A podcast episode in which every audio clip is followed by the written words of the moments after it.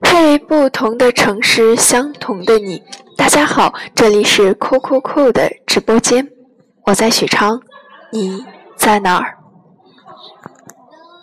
下雨天总是让人有很多的小情绪，今年的秋天仿佛比往年更冷些。从高考后与一些朋友分离之后呢，我逐渐感受到了那句话，也就是说。或许有些人，可能你一辈子再也见不到了。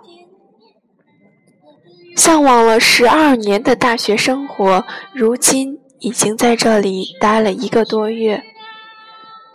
我来到了这个自己并不喜欢的城市，但是我知道，既来之则安之。来到之后呢，我发现。这个城市并没有我所想象的那么差，这个城市给了我一丝丝的清新与安静。我想，或许有很多人跟我一样，喜欢坐在公交车上的感觉吧。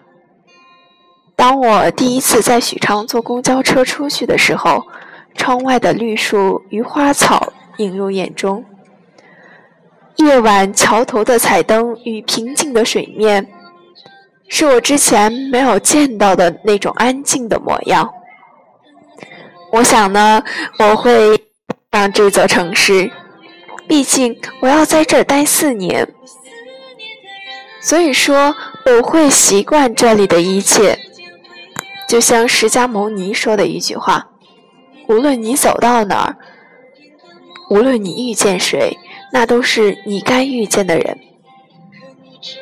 但是呢，我的心依旧向往那座独特的城市，它就是武汉。依稀记得过完年后去武汉的时候，下车之后正好是早上七点钟，清晨宽敞的街道上总给我一种陷入电视剧的感觉。至今那份感觉我都不会忘记。公交车停旁，老奶奶在放报，在卖报纸，我就顺手买了一份。我喜欢那个城市所有的一切，大概这就是爱屋及乌吧。但是呢，酷酷在直在许昌待的这一个多月里，缘分让我遇到了一些人。不管是从高中陪自己一块考入同一所大学的人，还是在这里遇到了一些新的人，我想这所有的一切都是因为缘分。每个人都有自己不可诉说的故事，每个人都有埋在心底的故事。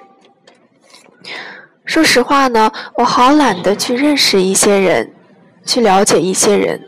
因为我怕习惯后的失去，我想大多女孩子都是这么觉得吧。嗯，世界也很小。